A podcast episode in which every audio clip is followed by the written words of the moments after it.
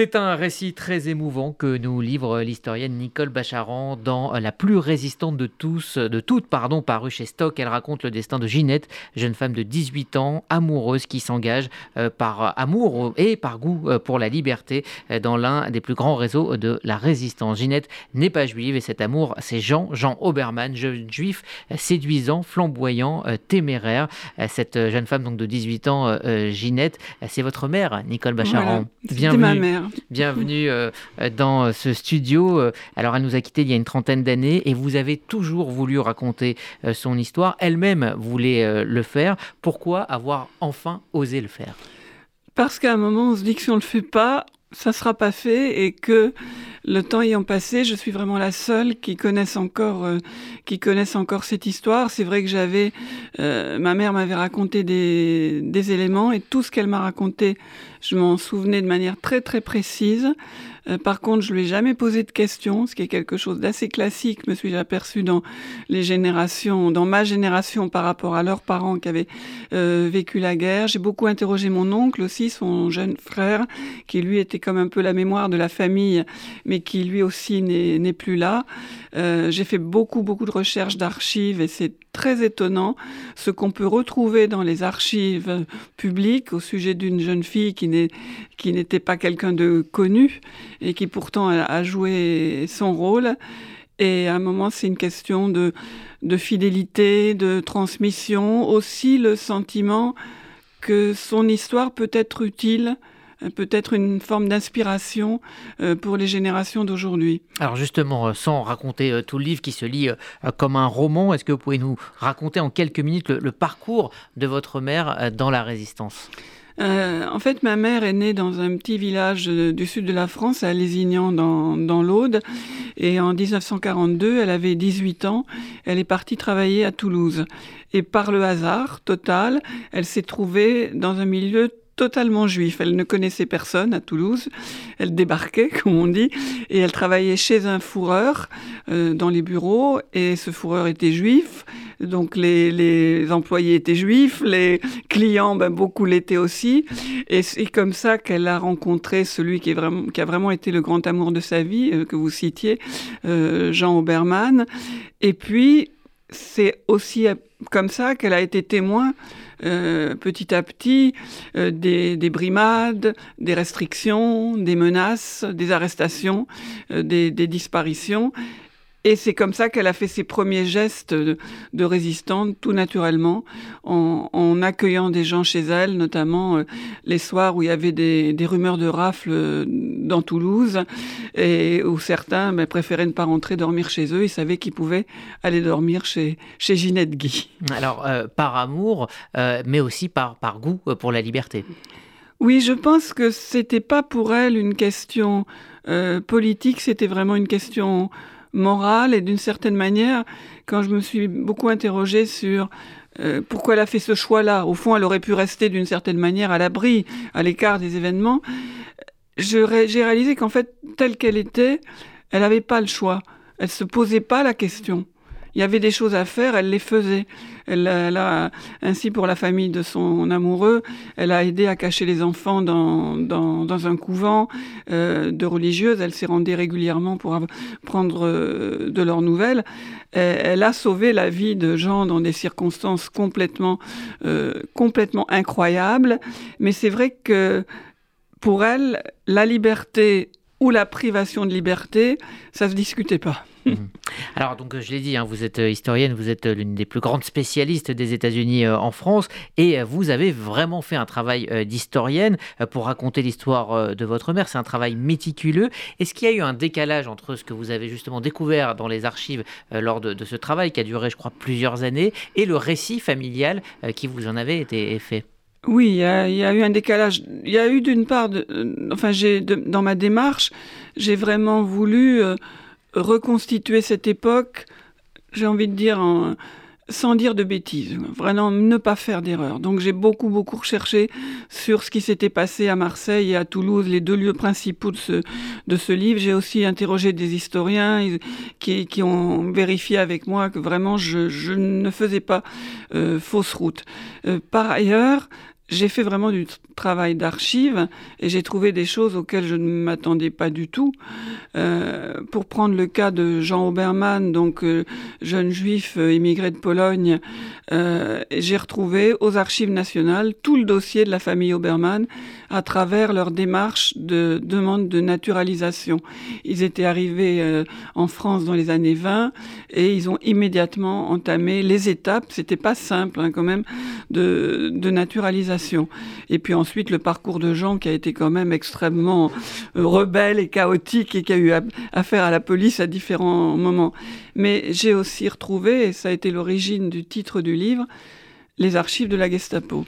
Vous savez que ces gens-là... cette phrase, effectivement, qui est euh, donc le, le titre, hein, euh, la, la, plus résistante de toutes, est dans, dans, un rapport de la Gestapo. Ce sont les mots de la Gestapo. Exactement. Et euh, alors, vous savez que ces gens-là étaient très organisés.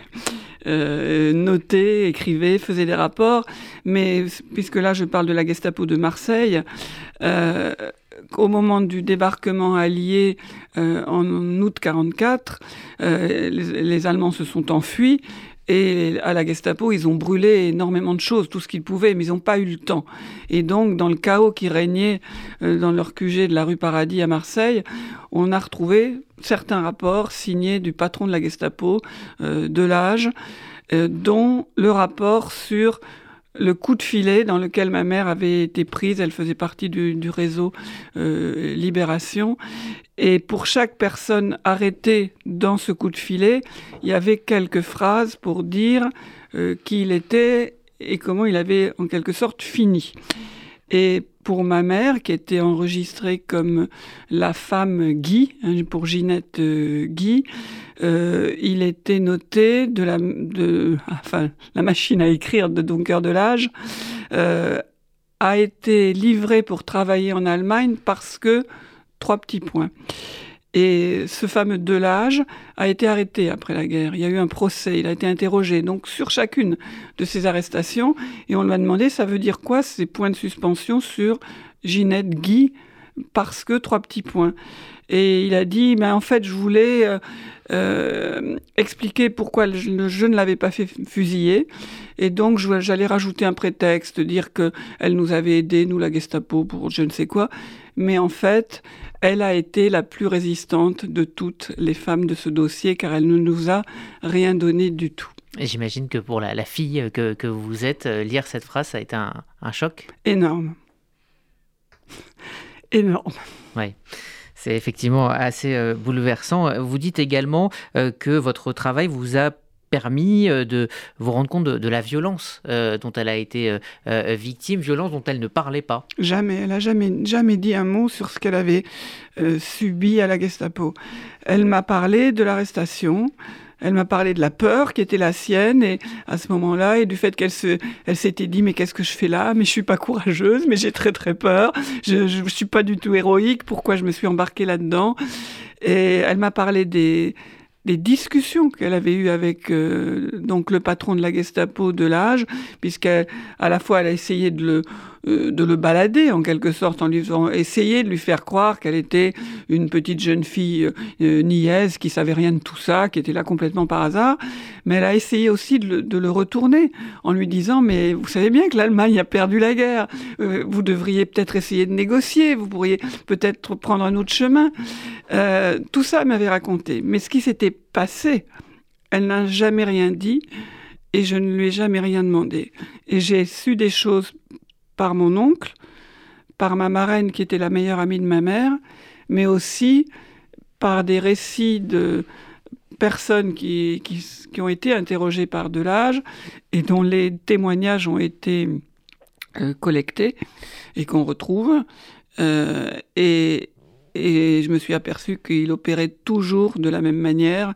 Donc, euh, une fois où j'ai, au moment tout récent, où j'ai accepté d'ouvrir les yeux et donc, sur ce qui s'était passé, c'était pas difficile de le, de le savoir et de le reconstituer. Alors vous écrivez ce, ce, livre comme un roman à la première personne, un roman euh, sur euh, l'engagement, mais aussi c'est un roman sur le, le sentiment euh, amoureux. Et ce qui frappe, c'est que malgré ce que Ginette et Jean traversent, eh bien il y a quand même le bonheur d'être ensemble et cette histoire d'amour qui, qui, traverse le parcours et, et le livre. Oui, c'est une histoire d'amour très lumineuse finalement.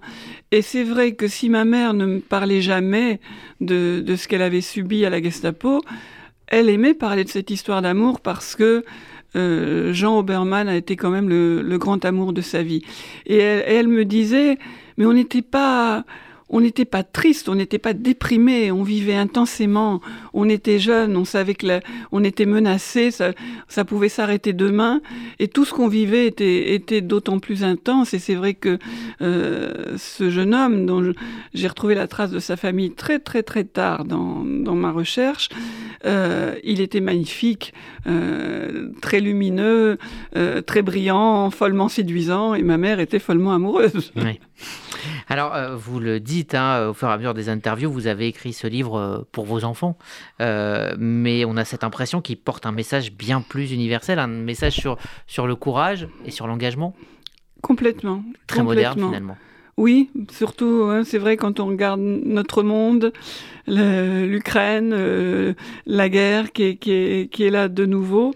Et c'est vrai qu'une de mes filles m'a dit, mais c'est essentiel de raconter ce genre d'histoire pour nous tous, elle parle évidemment des, des, plus jeunes, qui avons le sentiment qu'on est face à des machines énormes euh, qui nous dépassent totalement et qu'on ne peut rien faire.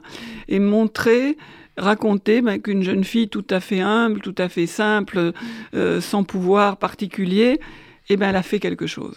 Mais avec un, un, un caractère assez incroyable aussi. Ah oui, ça je dois dire que moi qui l'ai bien connue, avec un, un vrai caractère. elle était, c'était quelqu'un de très chaleureux, très généreux, mais sur le plan moral, intransigeante. On, on ne, on ne transigeait pas justement avec euh, le juste et l'injuste, le vrai ou, ou, ou, le faux, le bien, le bien ou le mal. C'était très très net.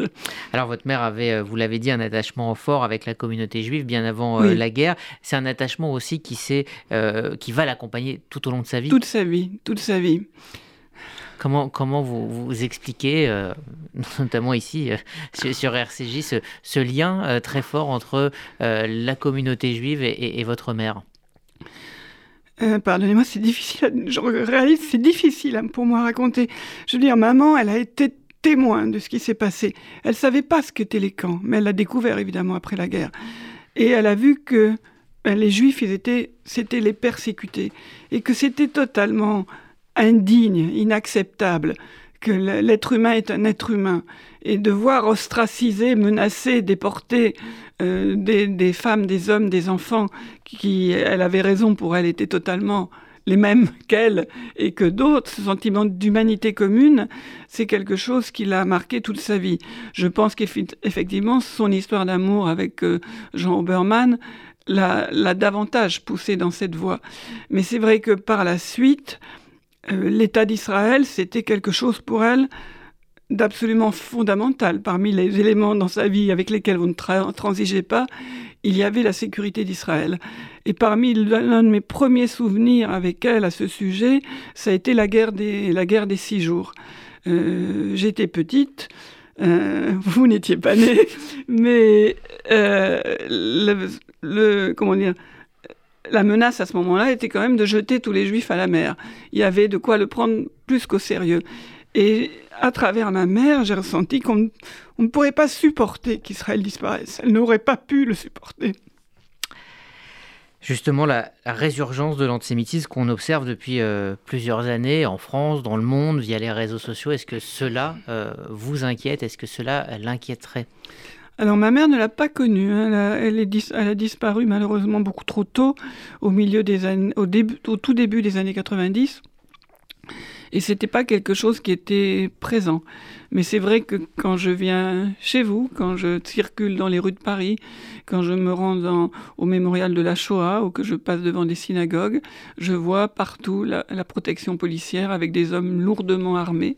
Et que cela soit nécessaire 80 ans après la libération des camps, ou à peu près 80 ans, c'est une chose terrible. Je pense que ma mère en aurait terriblement souffert. Qu'est-ce que l'écriture de ce livre a, a changé dans, dans, votre vie? On vous sent extrêmement euh, ému et c'est bien normal. Euh, Qu'est-ce que ce, ce, livre a apporté dans votre propre famille, le fait de faire ce, ce travail? Alors je dois dire que la famille, elle est à fond derrière moi, et les, enfants en particulier, euh, mes filles, ma nièce, mon mari. Euh, pour eux, c'est vraiment très important que j'ai fini par réussir à raconter euh, cette histoire. Mes enfants, qui sont donc les, petites filles de Ginette, me disent que c'est un modèle, quoi. Ça les oblige, ça leur donne une, responsabilité d'être issus de cette lignée de femmes. Elles ont la gentillesse de m'inclure dedans, mais moi je suis vraiment pas ni un héros ni une aventurière.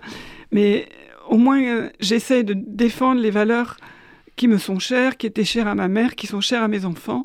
Et c'est vrai que pour elles, pour les enfants, donc elles en sont très fières. Ce livre est salué, c'est un très beau livre, très émouvant, très précis. Est-ce que vous êtes vous aviez euh, finalement peur hein, de, de, vous jeter dans, dans, ce, dans, ce, projet qui est le projet d'une vie. Est-ce que quand vous l'avez euh, dans les mains, quand vous le lisez, euh, vous êtes heureuse et, fière d'avoir accompli ce travail? J'ai le sentiment du, devoir accompli, en tout cas, ça vraiment. J'ai le sentiment d'avoir rendu justice à ma mère. Et, et je suis heureuse qu'il soit lu par des gens comme vous, mais beaucoup d'autres, semble-t-il, qui comprennent, qui comprennent cette histoire et l'importance qu'elle a. Merci Nicole Bacharan, ça s'appelle La plus résistante de toutes. Euh, c'est euh, chez Stock, c'est absolument bouleversant, je vous le conseille euh, mille fois. Merci d'être venu merci beaucoup. pour, voilà, pour nous parler de ce, ce très beau livre. RCJ continue dans un instant.